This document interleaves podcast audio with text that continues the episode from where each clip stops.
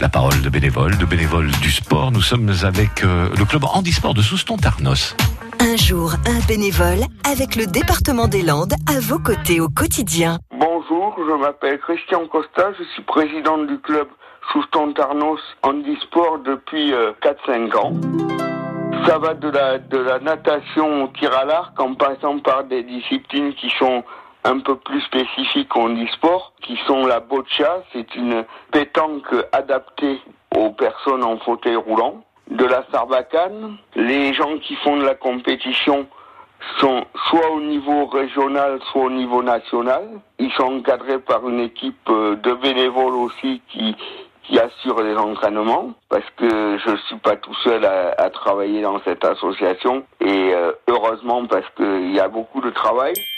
D'abord, j'étais sportif pendant pendant à peu près 25 ans. J'ai fait du développé couché et puis ensuite euh, le président est parti et puis euh, on m'a proposé de reprendre ou sinon l'association allait allait péricliter.